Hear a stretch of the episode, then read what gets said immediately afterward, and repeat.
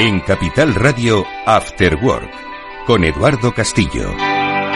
¿Qué tal amigos? Buenas tardes, bienvenidos al After Work. Comenzamos ya mismo hablando. Ahora enseguida lo vamos a hacer con Valeria Rodríguez Codina a propósito de la iniciativa eh, WeConnect que trata de poner en valor, hacer emerger en el conocimiento eh, de las posibles inversiones, de las posibles alianzas eh, entre empresas, el papel de la mujer como propietaria de su compañía. Han tenido un acto recientemente y sobre eh, las oportunidades que surgen vamos a hablar con ella en los próximos minutos. Y luego hablaremos con Víctor Magariño, hoy en solitario. No hemos podido eh, contar hoy con la presencia de Julián de Cabo, pero con él retomamos, como siempre, nuestras conversaciones digitales que serán igual de interesantes como siempre. Esto es el After Work, amigos. Bienvenidos.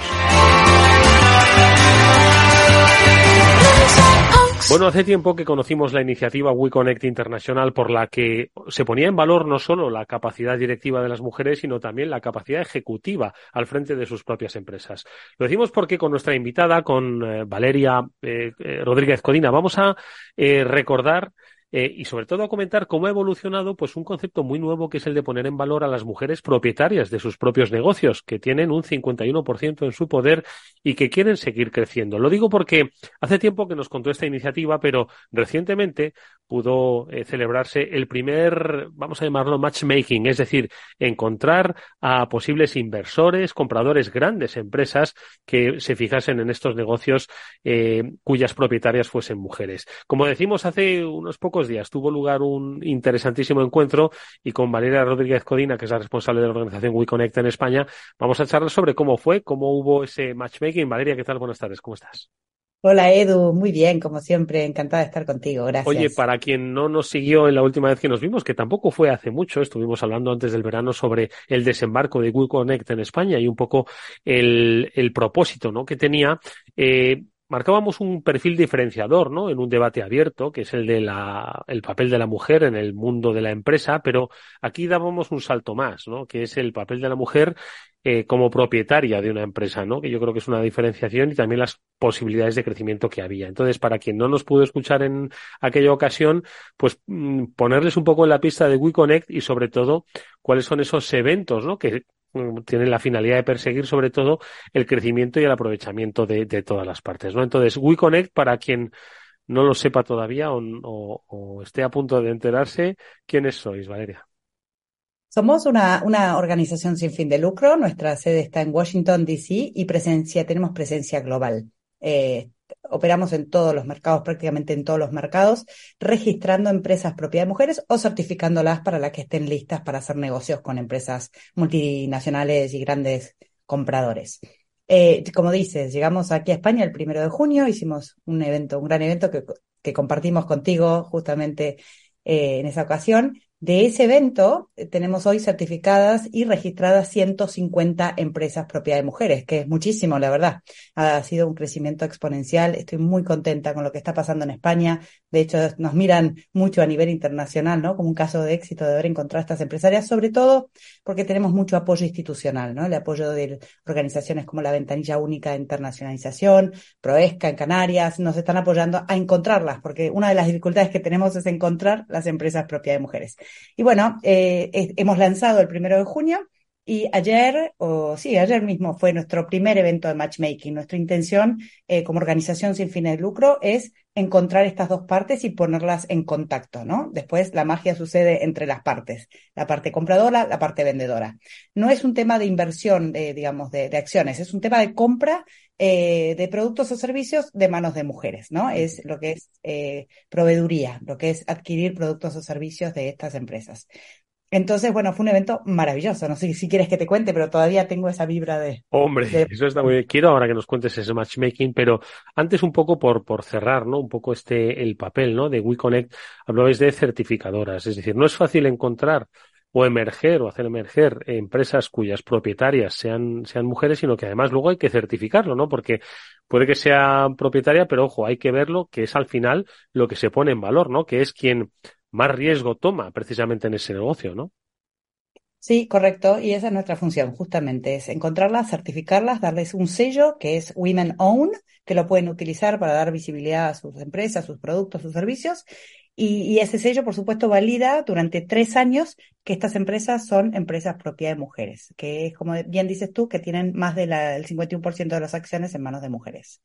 Y, nada, y eso también es una puerta muy grande de acceso a estas empresas que cada vez más están sensibilizadas a nivel mundial del impacto que esto genera, ¿no? Del impacto de la innovación que trae comprar a empresas de manos de mujeres. Oye, y para eso hay eventos como el que celebrasteis esta semana en, en Madrid y que pues se reunió pues a eso a empresas propietarias con multinacionales eh, que quizás muchas veces estoy seguro de que Valeria corrígeme si me equivoco desconocían el, el, el origen eh, societario y propietario de esas mujeres y creo que cambia mucho la perspectiva no pues a la hora de incorporarlas a su portfolio de proveedores de socios etcétera etcétera no Sí, es, muy difícil para ellos eh, encontrarlas también, ¿no? Y nosotros les, damos ese acceso a nuestra base de más de 17.000 empresas propiedad de mujeres en todo el mundo. O sea, WeConnect realmente está muy establecida a nivel global.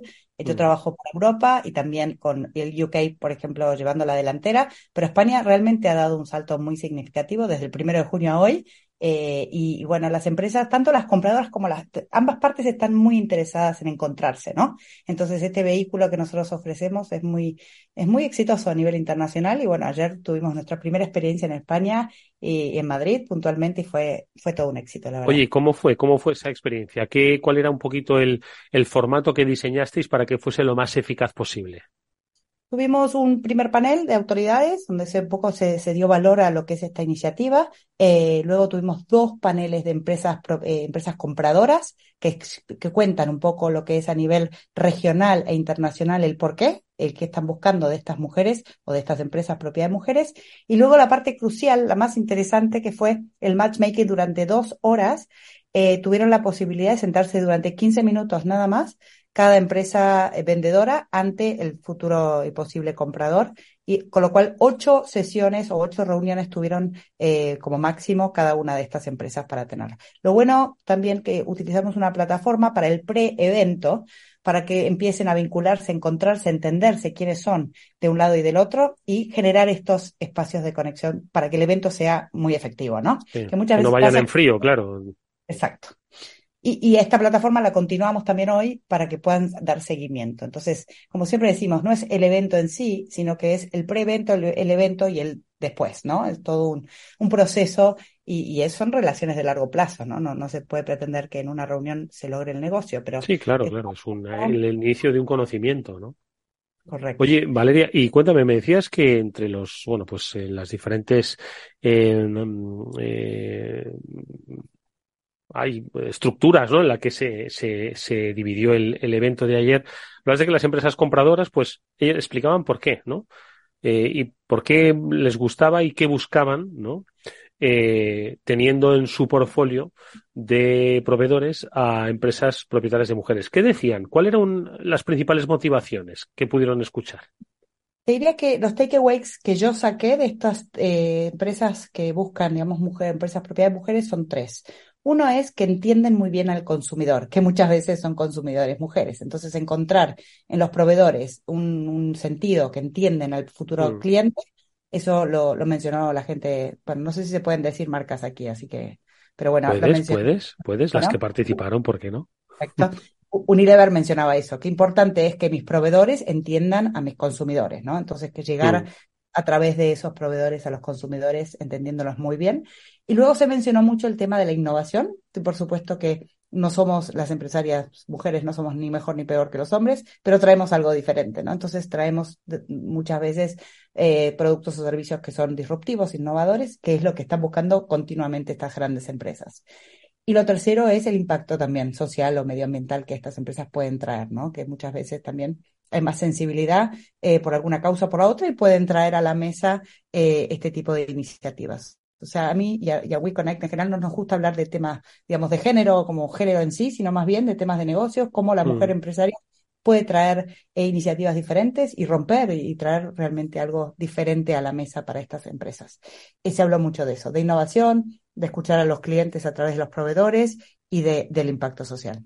Oye, Valeria, ¿qué tipo de empresas son las que eh, entiendo que hay muchas de todo tipo, tamaño y condición, ¿no? Pero me figuro que no hay un estándar, porque quizás muchos eh, empezamos a pensar, bueno, una empresa propietaria de mujer, es al fin y al cabo una empresa grande que tiene que tener muchos empleados y en realidad es que podemos estar hablando de diferentes tipos de negocio, tamaños, volúmenes y sectores, ¿no? Es así, es muy variado. Eh, y eso es lo que también buscan las empresas grandes, ¿no? Que tengan una, cada, cada una está en un sector diferente, entonces cada una busca distintas cosas. Hay de todos los sectores, muchas empresarias de servicios, pero también eh, algunas menos de productos, eh, empresas de todo tipo, de todo tipo. Y la verdad es que lo que sí es importante es que estén preparadas, ¿no? Para dar respuesta a estas grandes eh, posibilidades de compra que pueden tener los compradores. Y las que no lo están, es interesante porque ayer se dio algo muy interesante, que las que no estaban se dio un matchmaking muy, muy natural entre las mismas eh, WIBIs, le llamamos, o Women Owned Businesses.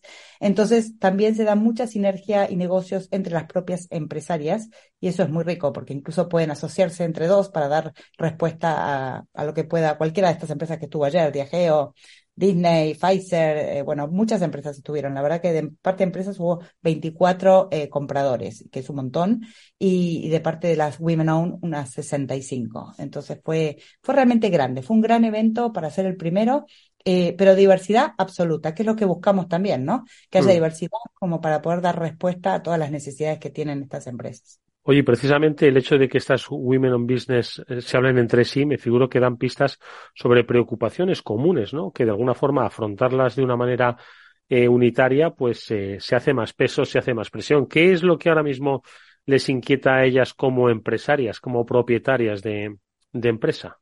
Si te tuviera que decir una sola cosa, te diría lo que es la, tecnología, la digitalización, el crecimiento acelerado de estas empresas, todos los cambios que se van viendo, ¿no? Y, en eso también hay mucho valor porque una, por ejemplo, hubo un caso que una de ellas tenía algo muy valioso para aportar. Hicimos un seminario para dar eh, respuesta a este tema que estaba tan, tan necesitado por las demás, mm. pero fue un, contenido aportado por una de ellas, ¿no? Fue un referente. Y eso termina, no necesariamente, pero muchas veces en negocios, ¿no? Para, para una y para la otra.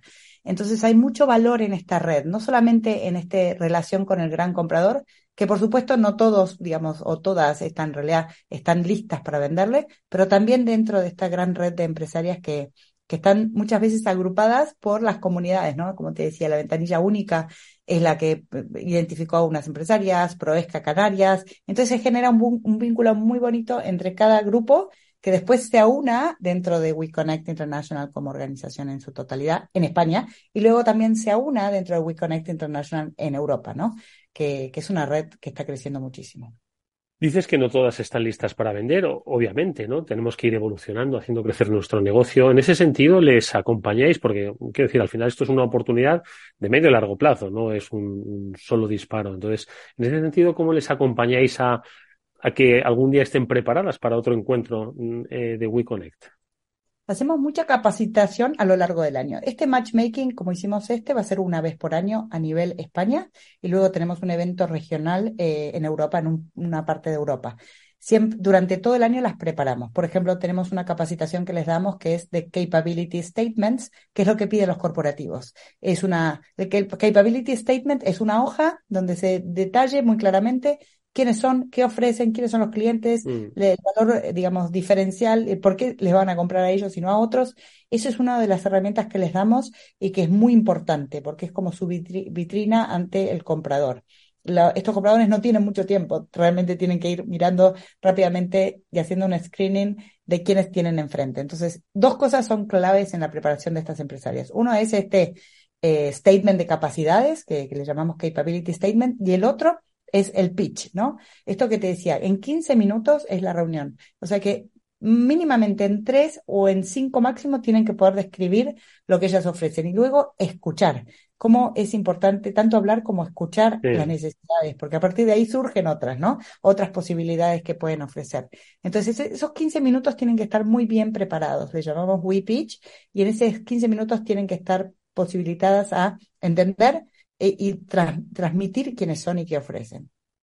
Valeria, en los eh, últimos meses de trabajo de WeConnect Internacional son pues, miles de empresas las que forman parte de la red. Me dijiste el número, no lo anoté. ¿Cuántos estamos hablando? 17 mil, ¿no? Es un número creciente, entiendo, ¿no? Sí, sí, constantemente constantemente. La verdad es que llevamos un crecimiento, una, no te diría, no sé la tasa de crecimiento que llevamos a nivel global, pero es una eh, creciendo año con año y realmente se ve el valor, ¿no? del trabajo que, que se hace.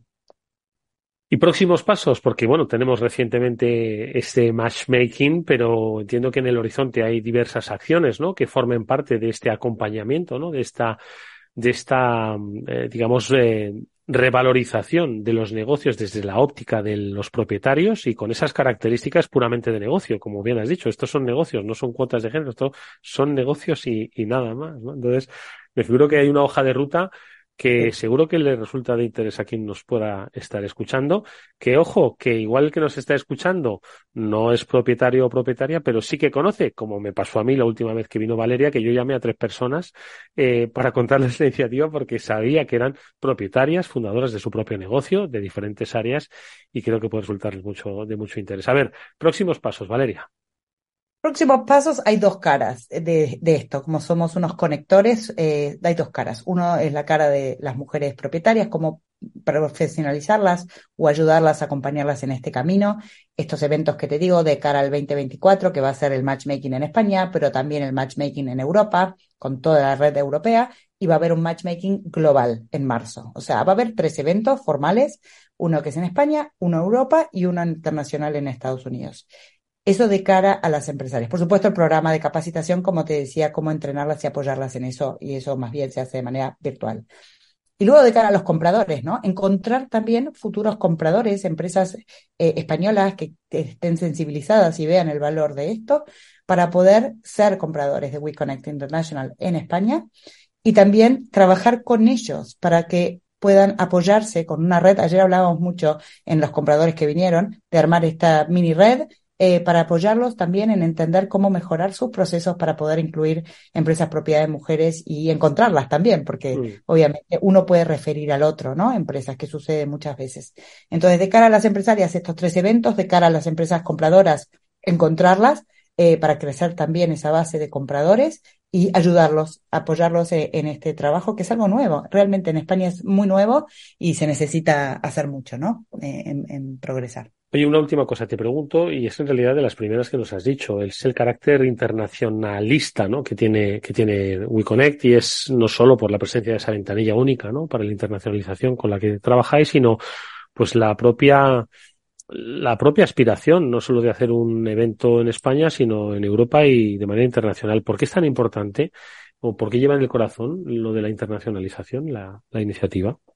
Somos WeConnect International, que de hecho nace en Estados Unidos, pero trabaja todo fuera de Estados Unidos. No, no trabajamos en Estados Unidos. Es muy importante porque vemos el potencial que tienen estas redes globales para que puedan internacionalizarse, para que puedan escalar sus negocios, encontrar nuevos mercados, que no se queden solamente en un mercado el, que los limita. el local, sino que puedan crecer y encontrar sin barreras todo el potencial que ellas quieran desplegar. Pues ahí está muy claro. Es eh, la iniciativa a la que eh, se invita a todas las mujeres que sean propietarias de su negocio de cualquier tamaño. También es una muy buena oportunidad para saber si estás preparada para hablar de tú a tú a grandes multinacionales y ofrecerles la diferenciación de tu, de tu negocio. Os invitamos a que os lo preguntéis con la iniciativa WeConnect, cuya responsable aquí en España, Valeria Rodríguez Codina, nos ha acompañado nuevamente. Enhorabuena por el encuentro vivido, que sean muchos más, igual de exitosos. Nos vemos próximamente, Valeria. Cuando quieras, Edu. Muchas gracias. Gracias, chao. por invitarme. Adiós. Chao. Vamos con un consejo. Si inviertes en bolsa, esto te interesa. XTB tiene la mejor tarifa del mercado para comprar y vender acciones y ETFs. No pagues comisiones hasta 100.000 euros al mes. Si inviertes en bolsa o quieres empezar, más sencillo e imposible, entras en xtb.com, abres una cuenta online y en menos de 5 minutos compra y vende acciones sin comisiones con atención al cliente las 24 horas del día. ¿A qué estás esperando? Ya son más de 500.000 clientes los que confían en xtb.com, un broker, muchas posibilidades en xtb.com. A partir de 100.000 euros al mes, la comisión es del 0,2%, mínimo 10 euros, invertir implica riesgos.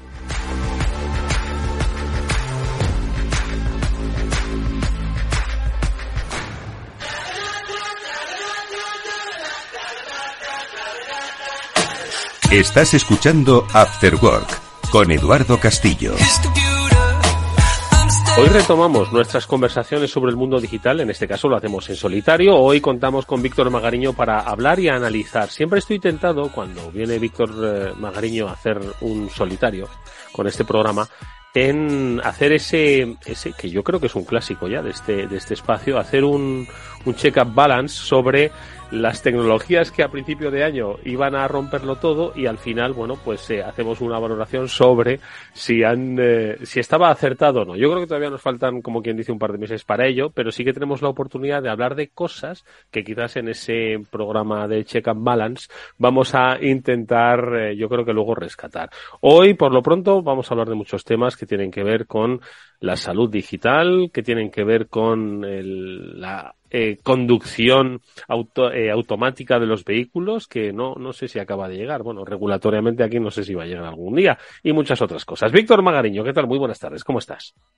Hola Eduardo, pues eh, muy bien, aquí este jueves post festivo, un, un tanto extraño, pero nada, encantado de hoy un mano a mano tú y yo. O sea que Exactamente, le diremos a Julián de Cabo, no sé si nos va a poder siquiera escuchar, pero bueno, hoy las dificultades hoy le han impedido, por cierto, que pudiese estar con nosotros, pero bueno, estoy seguro que la próxima semana, si no la siguiente va a estar nuevamente. Oye, ¿por dónde empezamos? Apostando por tecnologías para luego en un par de meses eh, decir que, que no, que prometían mucho, pero luego no fueron, ¿o qué? bueno, lo, eh, lo, que decías de Julián, le, le echamos de menos yo no sé si le vamos a ver menos o más, porque creo que hoy se anunciaba algo respecto de su futuro. Así que, bueno, igual le dejamos que él nos lo comparta. Pero hombre, bueno, supuesto, hombre, ya aparte de su, sus quehaceres tradicionales, parece ser que, que va a estar un poco más eh, ocupado en el futuro. Pero vamos, siempre, siempre intentaremos eh, hacer un hueco y. Por supuesto. Todos, que nos lo cuente, que nos lo cuente aquí cuando venga.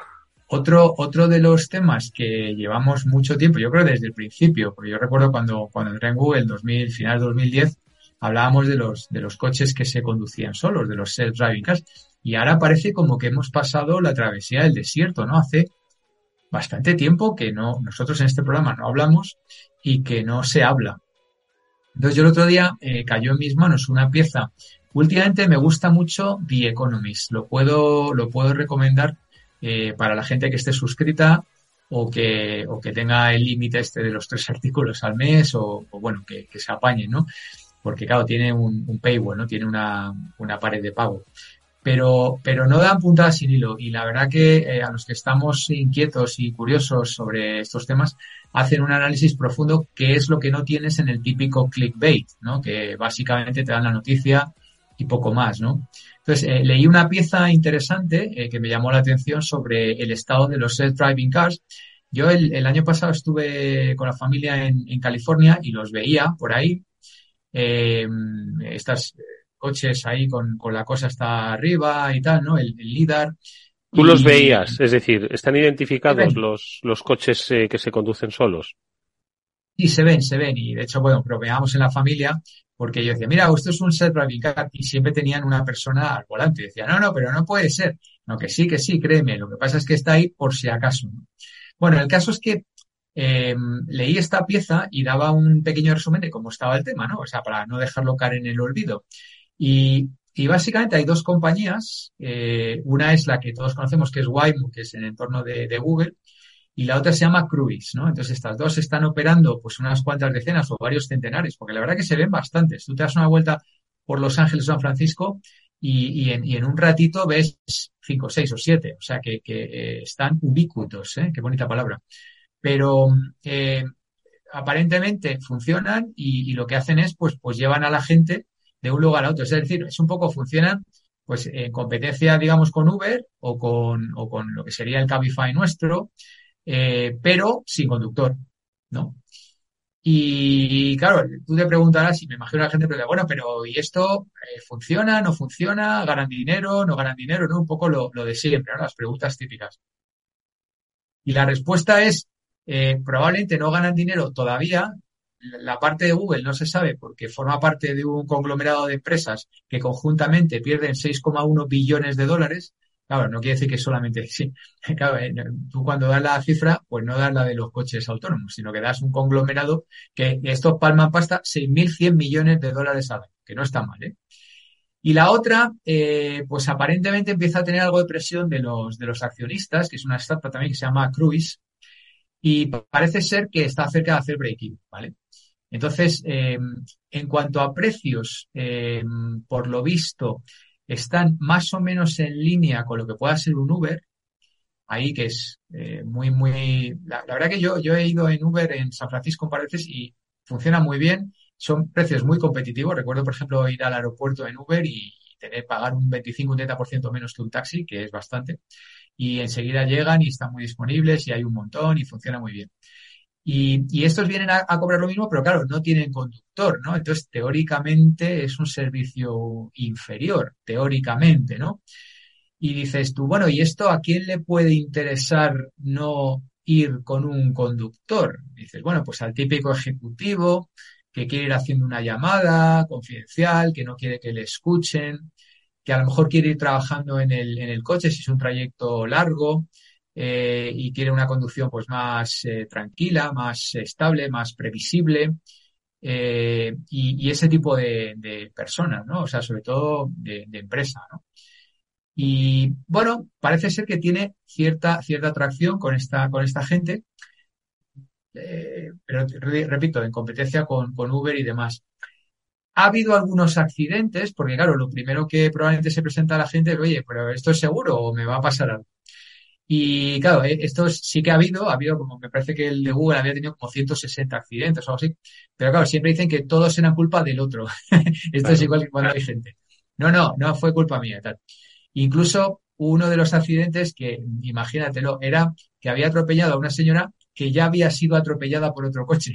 Imagínate. Madre mía. Entonces, claro, era imprevisible, entonces resulta que el, el, coche sin conductor pues le, la volvió a atropellar, ¿no? Es bueno, una desgracia como otra cualquiera, pero bueno, que ese tipo de circunstancias imprevisibles parece que todavía no, no Claro, eh, mira, te estaba pensando ahora mismo que tú puedes eh, haber logrado la mayor eficacia financiera con una flota de vehículos sin conductor, que has encontrado a tu público objetivo perfecto, ¿vale? Que es un poco lo que logró al principio Uber y Cabify, ¿no? Aquí, que era encontrar a alguien que quería pagar menos, ¿no? Por un transporte público y no tener que bajarse a la calle, sino saber cuándo pues venía tu coche a buscarte y te podías bajar, ¿no?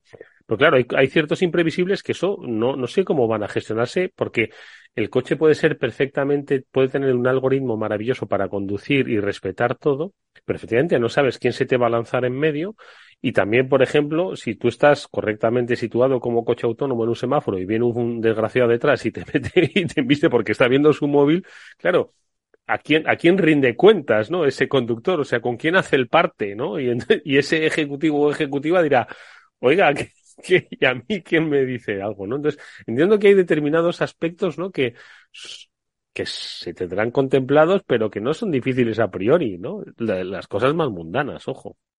Sí, no, por eso le, echa, le echaba la culpa a, porque efectivamente hay imponderables que lo, lo que tú dices, ¿no? La, realidad, la realidad es que están hablando de abrir nuevas ciudades. Eh, hablaban de, de, Los Ángeles y de Austin en, en, Texas y en Europa de Reino Unido. Hablaban de empezar. Pero yo sigo viendo que estamos hablando de esto pues hace casi 15 años, porque estamos hablando de 2010, estamos en 2024 ya, 13, 14 años, y que todavía estamos en apenas una ciudad, que es la cuna un poco de la tecnología y demás. Entonces, bueno, no, no ha habido toda la atracción que parece ser que podía haber habido. Eh, hablaban de, de hacerlos más económicos, de bajar de precio y tal, pero bueno, la realidad es esa, ¿no? Y, bueno, ese era un poco el, estado de la, del self-driving car, ¿no? Del, del, coche autónomo, ¿sabes? Así que, por, por, por un poco, por actualizar a, a los oyentes que nos, nos, escucharon hace mucho tiempo hablar de esto, pues para, para actualizarles cómo está. Fíjate, yo no sé si los oyentes o tú mismo, Víctor, viste una, una situación que se produjo en, en, vamos, que se registró en redes sociales, pero se produjo en, en la vida misma, y es que pues un grupo de, de, amigos, no sé si un grupo de hackers bastante cachondos, eh, eh, pidieron una serie de, de vehículos, eh, de taxis sin conductor, a una dirección en concreto todos al mismo tiempo y colapsaron tanto la calle como los propios eh, vehículos sin conductor porque no entendían qué es lo que acababa de pasar y habían convocado como a 15, 20 o 30 coches, ¿vale? Que los que cortocircuitaron literalmente, ¿no? Entonces yo creo que cualquier hay hay eh, espacios mínimos donde el, el, el ser humano eh, es indescifrable para una máquina como esta. Es decir, la, lo canallita la canallería o sencillamente el despiste de un conductor que se duerme y ver cómo un coche puede hacer un parte, ¿no? Que decíamos ahora, ¿no? Entonces, claro, con razón entiendo que tiene su, su, sus límites en el desarrollo comercial. Otra cosa es que haya aviones que piloten solos, pero bueno, al final un avión que pilota solo siempre va a requerir de la presencia de un piloto sentado, ¿no? Y lo que va a hacer, bueno, pues es hacer un viaje mucho más eficaz, supongo eficiente en cuanto al ahorro de combustible, en cuanto a rutas, etcétera, etcétera. Pero lo que es el coche del día a día, tal y como está concebido nuestro coche, o si acaso coches para hacer grandes rutas, lo veo todavía complicado. Y, y quizás, Víctor, el problema es que se está pensando el coche autónomo como una solución para las ciudades, cuando igual la solución no es para las ciudades, sino para los trayectos relativamente, relativamente largos, ¿no?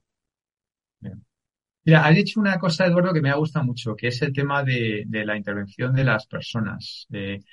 sabes que yo en, varias ocasiones hablamos de esto y es un tema crucial. Y me ha recordado algo que, llevo un par de semanas queriendo comentar, pero que como siempre vamos muy liados, pues no nos ha dado tiempo. Y es el tema de eh, ha habido mucha ruido eh, y mucha crítica sobre cómo ha podido pasar lo que ha pasado en, en Israel, que de repente le han entrado por la frontera.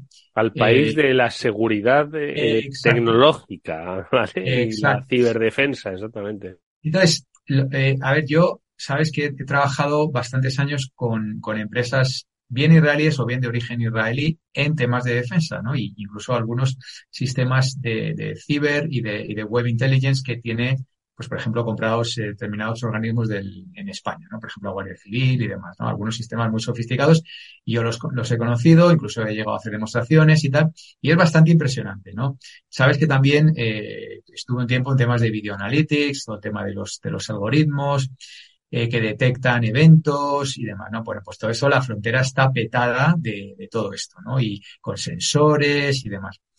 Y, y yo me atrevería a, y he leído algo en ese sentido, que quizás se han sobreconfiado en los elementos eh, máquina, en, el software y demás. Y que estaban, eh, pues eso, un poco eh, demasiado confiados, ¿no? Em, y yo creo que es clave eh, combinar eh, la tecnología con, personas, ¿no? O sea, es un poco lo que eh, ya sabes, mi gurú de cabecera, su frase favorita, la inteligencia artificial no te va a quitar el trabajo. Te va a quitar el trabajo alguien utilizando la inteligencia, artificial. Eh, entonces, eh, yo creo que es, clave, ¿no? También sabes que estuve un, tiempo bastante metido en temas de call centers y demás, con todos los automatismos de, de lanzamiento de llamadas, atención de llamadas, todo el software que organiza todo el call center y demás pero siempre tienes que tener una persona ahí por si acaso algo. Ahora está también muy de moda el tema de los chats, ¿no? Bueno, no ahora, lleva mucho tiempo. Yo creo que ahora está un poco de vuelta, ¿no? Porque se han dado cuenta de esto, ¿no? Eh, sí, la tecnología sí, muy bien, la automatización, los procesos automatizados, pero siempre ten ahí una persona para alguien que quiera, o por si algo va mal, ¿no? Y yo creo que esto probablemente es lo que, lo que les pasó a, a los israelíes, ¿no? Que que se confiaron demasiado eh, en que no, no, pero si esto salta la alarma y en cuanto alguien se mueva tal, ya, pero bueno, de repente tiras un dron, eh, se cepilla la cámara, luego se te pilla el sensor y ya estás ciego, ya no ves nada. Eh, entonces, me, resultó interesante, ¿no? El, y esto liga con el, el tema que comentábamos de, de los coches, ¿no? Que, que, al final, al final también hemos hablado también a veces, ¿no? O sea, ¿quién es el retailer más exitoso del mundo? Pues es que no, no, no, no es Walmart, ni Amazon, ni eh, el, retailer más exitoso del mundo es Apple. Porque es el que tiene la mayor rentabilidad por metro cuadrado del mundo, de los retailers. Y qué casualidad que Apple tiene las, las tiendas petadas de gente. Mm. Eh, winners invest in people, que me gusta decir en clase, ¿no? Los ganadores invierten en, en personas, ¿no? Y, y, es así, o sea, no, tú no te puedes comprar un Apple en una tienda Apple si no te atiende alguien. Eh, y, y, me resulta curioso. Y creo que gente como Best Buy en Estados Unidos o como MediaMarkt, por ejemplo, en, en, España o aquí en Europa, lo han entendido muy bien. Y, y, les está yendo como motos. Más allá de que, vale, desde la pandemia, pues ha habido un, un claro subida de, de, la venta de tecnología, de ordenadores, de móviles, etcétera. Y por eso también les va bien. Pero, pero siempre tienes gente, ¿no? Yo siempre me gusta ir a una tienda y hablar con gente y, y probablemente eh, va a ser una compra más eh, satisfactoria, quizá también eficiente que una compra que hagas online, haciendo un, una búsqueda durante una, dos, tres horas en, en la soledad de tu, de tu, habitación, pudiendo hablar con una persona o dos que, también son eh, conocedores. Sí, no quiere decir que no hagas un, previo research, ¿no? Una búsqueda y que te informes un poco. Pero, pero al final a mí me gusta siempre ser atendido por, por personas, ¿no? Igual soy old school o old fashion, pero, pero bueno, yo creo que, grandes compañías como Apple eh, manifiesten con números estas afirmaciones, pues creo que es un. Oye, Víctor, y, y, este, y eh, a propósito de consumidores, nos, nos compartías el otro día a Julián y a mí en nuestros canales de comunicación, ¿no? intercambio de conocimiento, el que vosotros soléis darme. Eh, una, un tema eh, que publicaba The Economist a propósito del eh, llamado, ¿cómo es? consumidor ermitaño. Es, así es como se traduciría el, el llamado hermit consumer o algo así, ¿o cómo? Sí. Efectivamente, el artículo se titula Welcome to the Age of the Hermit Consumer, ¿no? Que vendría a decir bienvenido a la era del consumidor ermitaño. Claro, yo ese título, consumidor, ligado a, ermitaño, ligado a era, es para mí es un clickbait del libro. Entonces, bueno, pues eh, gasté uno de los tres artículos que tengo. Y luego el subtítulo es, habla de 600 mil millones de dólares que han eh, cambiado de manos. Claro, esto a ver, 600 mil millones de dólares es mucho dinero, Eduardo. Entonces, yo tengo que leer eso, tengo que leerlo. O sea, para mí es clickbait eh, de, libro. Y entonces empiezas a leer y algunas cosas probablemente ya eh, estén en el imaginario colectivo, ¿no? Por ejemplo, que ahora nos gastamos, bueno, que durante la pandemia nos gastamos menos en servicios y más en productos. Esto es de cajón. Si no puedes salir de casa. salir, pues lo compras desde tu cueva, que en este caso es tu casa, claro. Bueno, para empezar, si no puedes salir, pues no puedes ir a un bar, no puedes ir a un restaurante, etcétera. Pero es que, por ejemplo, había un, dato muy interesante, no puedes ir a cortarte el pelo. Entonces, estaba, estaba leyendo aquí que los niveles, eh, me parece que era en, Reino Unido, que los niveles de eh, hairdressers, ¿no? De peluquerías, de facturación, ya, ya este año, o sea, decir, dos años después de la pandemia, están un 20% por debajo de los que estaban antes de la pandemia, las peluquerías. Eh, bueno, si encima añades el, el, rejón que le metieron con el IVA aquí, pues más, más peor, ¿no? Pero es curioso, ¿no? La gente como que, ah, ¿te acuerdas que era como un, oh, oh, cielos, tengo que, tengo una reunión en Zoom y no he podido ir a la Perú. La gente estuvo meses sin poder ir a la Perú, ¿no? Y mucha gente entraría en pánico y otros dirían, oye, pues me veo mejor así, mm. ¿sabes? Y, y, de repente iban a la Perú cada mes o cada 15 días y de repente empezaron a ir cada dos meses. Mm. O cada, y, de repente, pumba, un 20% menos de, de, de, facturación en, las peluquerías, ¿no? Y, y, luego había otro, otro dato interesante que eso también nos aplica mucho a España, ¿no? Y es el siguiente. Tú vas ahora a reservar un restaurante o similar y está topetado, ¿no? ¿Tienes esa sensación? Sí. Sí. Y de amigos que pues lo dicen, dicen, oye, es que he llamado a seis sitios y no hay sitio. Claro. Entonces, parece como que es contraproducente. Y esto lo recogía también el The Economist, ¿no? En el artículo. Decía, oye, pero si a primera vista eh, esto no, no cuadra con las anécdotas que, acabamos de comentar. Voy a reservar un sitio y está todo petado y tal. Y el análisis que hacía es que hay muchísimos eh, lugares de servicio, bares y restaurantes, que no han abierto después de la pandemia. Con lo cual, no es un tema de demanda, es un tema de oferta. Ya. ¿sabes?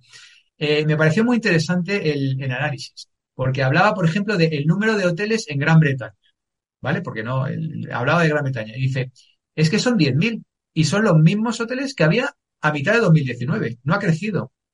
Estamos casi en 2024. O sea, podría haber 2100 o, o 50 o tal. No, no, se ha mantenido eh, básicamente eh, igual, ¿no? Y, eso por el lado de, los servicios, que son los que más han sufrido. Y, por el lado de los bienes, digamos, los, eh, bienes físicos, ¿no? Los productos físicos, pues claro, eh, yo no, he seguido la cifra de, del Heroi Merlin, de cual soy buen, buen cliente, pero, pero tienen que estar nadando en carretillas de dinero. O sea, pero crecimientos, aquí hablaba de un, de un do it yourself, de una base usted mismo, de crecimientos, eh, por ejemplo, el tema de jardinería del 80%. O sea, que es que no es que se vendieran ordenadores y, y, pantallas y software y que Zoom pegaron su video. No, no, no. Estamos hablando de artículos de jardín. Eh, bueno, eh, otra cosa que se agotó durante la pandemia fueron los puzzles. los Legos, los Monopolis. ¿Vale? Todo eso estaban en rotura de stock Perdona, Víctor, que el artículo viene un poco a decir que nos redescubrió pues otro tipo de consumo, de ocio. Es decir, de alguna forma, eso lo hacíamos antes en casa. ¿No? Uno su jardín, pues oye, lo, lo hacía hasta que prosperó y llamaba a alguien que le limpiaba el jardín, ¿no? Y entonces vino la pandemia y ese alguien pues no pudo venir y él recuperó entonces las, las habilidades para hacer bricolaje en casa, o etcétera, etcétera. O, o alguien antes hacía muchos puzzles, pero vinieron eh, pues otro tipo de ocios y, y, ya pues el puzzle requiere estar en tu casa y desplegar las dos mil piezas. Y la pandemia te redescubre un poco las, ese estilo de, de, de, vida que, ojo, que no es nuevo, sino simplemente que se abandonó en favor de otras cosas, ¿no? ¿Es así lo que está diciendo o qué? Efectivamente, eh, la gente nos, nos, quedamos más en casa. Entonces, eh, yo creo que es algo, yo, yo, yo claramente lo, lo, lo, observo en, en casa. ¿Tú te quedas más en casa? Sí, sí, sí, clarísimamente, clarísimamente. Y, y, y, casi todos los miembros de la familia también, algunos más que otros, ¿no? Pero, pero sí, yo, yo paso más tiempo en casa. Y obviamente, pues hemos hecho inversiones en casa. Mira, otro dato. Eh, los italianos gastaron un 34% más en, en artículos de mesa, ¿no? En, en vasos, platos, no sí. sé cómo, cómo, se llama esa categoría. En inglés sí, es, es menaje de glassware y tableware. En, en, sí, en vajillas, en menaje. Vajilla, de, menaje, esto, esta es la palabra, menaje. Eh, en 2022 que en, que en 2019. Un 34% más eh, en menaje, ¿no? O sea que eh, la gente se quedaba en casa, la gente se aburría, quería hacer puzzles, quería hacer jugar al Monopoly y quería, eh, pues eso, eh, jugar y entretenerse y, y, y, entraron todos estos artículos en, en, rotura, ¿no? Y de ahí venía el título famoso del ermitaño, o sea, te quedas más en casa, con lo cual te conviertes en un, en un poco más ermitaño. Vale. Otra, otro de los datos interesantes es que en América la gente duerme ahora de media 11 minutos más que en 2019. Me pareció interesante el dato, porque de media 11 minutos parece que no es mucho, pero de media eh, casi 400 millones de personas durmiendo 11 minutos más, uh -huh. de media, pues eh, son unas cuantas horas. Sí. De...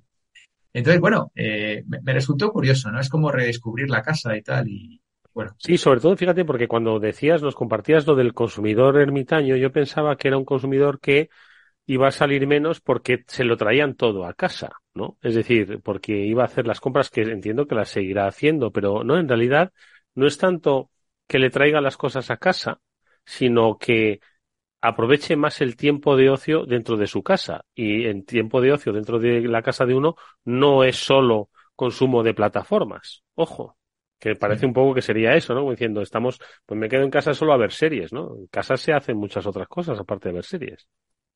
Sí, y mira, eh, gracias por traer a colación el tema de, de las series, porque efectivamente eh, acaban de salir los resultados de Netflix eh, esta semana y me estuve dando un vistazo, bueno, esta semana no, la semana pasada, que lo recogió mi gurú de cabecera. Y Netflix se disparó, ¿sabes? En, en, en la pandemia. Eh, y, y, además, eh, me parece que era como un 25% más de tiempo en horario de trabajo que se veían más series. O sea, que decir, eh, no me cuentes rollos de que estás trabajando, en realidad estás viendo series. ¿no? Pero muy interesante los resultados de Netflix, Eduardo. Ha subido solo, solo un 8% las ventas, pero ha subido un 20% el beneficio. Cuidado, ¿eh? que, que no está mal. ¿eh? eh cuando estás compitiendo, ¿con quién estás compitiendo? ¿eh? O sea, cuando tienes en la oreja tienes Amazon Prime y en la otra oreja tienes a Disney. Cuidado. Bueno, pues Netflix, agárrate, ¿eh? ya vale más en bolsa que Disney, Discovery y Paramount juntos. ¿Ah, sí? Sí, sí, sí, como lo oyes, como lo oyes, sí. Eh, acaba de conseguir 9 millones nuevos de suscriptores, 9 millones. O sea, que le está saliendo bien el tema de craquear eh, las passwords, a los, los de, de eliminar el, sí, el, el, el este compartir. El compartir. ¿no? Le está saliendo fenomenal, como era quizá de, de prever, ¿no? Como se han construido otras industrias como la de videojuegos y algunas consolas que de alguna manera miraban para otro lado cuando la piratería era rampante para conseguir vender consolas y luego ya cuando ya tenían un parque de consolas entonces empezaron a, a, a craquear la piratería, ¿no? O sea que primero que crezca el parque y luego tal. Y luego lo otro que parece que está yendo muy bien es que a la gente me temo que no le importa ver anuncios por ahorrarse unos eurillos al mes.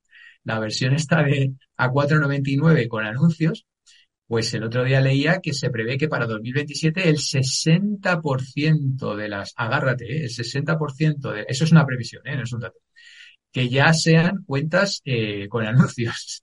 Hmm. No me extraña. O sea que es una pena que no esté Julián aquí para recordarnos que, que lo que están haciendo es mm, reinventar lo inventado, ¿no?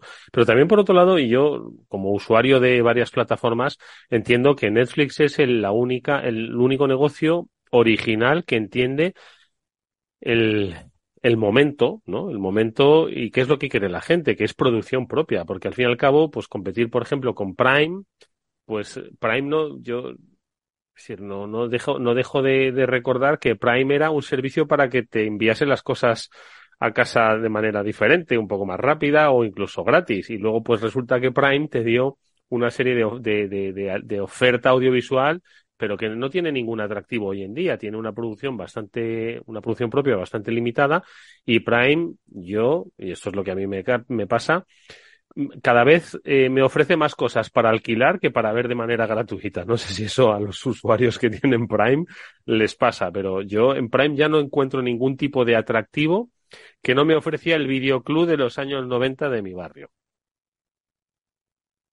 Mira, has, dado, has dado un, una pista muy interesante, el tema de la creación de contenido. Todos sabemos que Netflix empezó mandando DVDs en un sobre eh, que además yo fui beta tester en España de, de, eso. Luego después empezó con el streaming, o sea, cambio tecnológico, yo cambio mi, mi business model y volvió a irle bien. Y luego efectivamente eh, empezó a desarrollar contenido. Pero ahora ya lo hacen todos, ¿sabes? Incluso tienes un TikTok, por ejemplo, que genera más horas de contenido gastándose un pero... 1%, ¿vale? Porque en realidad...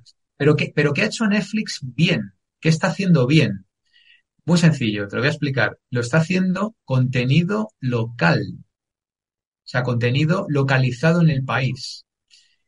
Y, y a mí no me deja de sorprender porque yo no soy muy, muy fan de este contenido local, ¿vale? Porque no me veo cosas que no sean americanas y alguna cosita española, pero sobre todo americanas, porque yo soy muy cultural friendly con América, me va mucho, eh, pero le está yendo fenomenal, o sea, más que dobla a la siguiente plataforma, que no sé si era Paramount, no me acuerdo cuál era, eh, en contenido local. Eh, y eso eh, los analistas lo atribuyen como que es la, la clave del éxito.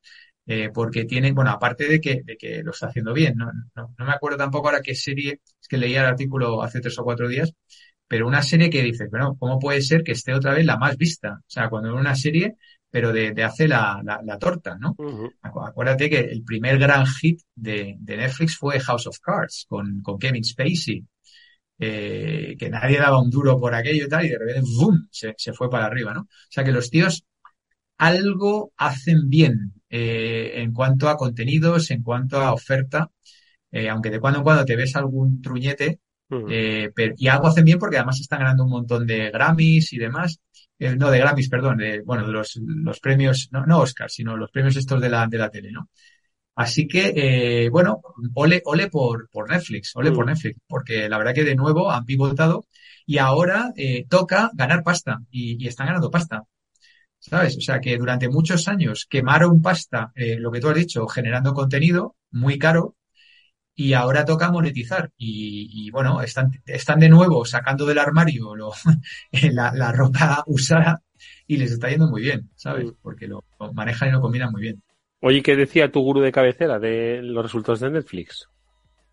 Bueno, pues esto, esto estoy, estoy haciendo un resumen, ¿no? Eh, que él, eh, el, el, otro que ha salido, que también lo recogía, era, era Meta, ¿no? Eh, mm. Que tampoco hemos hablado. El otro día hablamos de Google, si no recuerdo mal, que le iba bien en el negocio de búsqueda más 13, que es el core, que no está mal, ¿eh? Un negocio de 200 y pico mil millones de dólares que te crezca al más 13, ya quisieran algunos eh, y que había sido penalizado porque el cloud no le iba bien. Yeah. Y últimamente me llegan noticias de aquí muy cercanas, que ha habido hace poco un evento de cloud en, en Madrid, donde estaba Amazon y no estaba ni Microsoft ni Google. Eh, y bueno, eh, nos preguntamos por qué.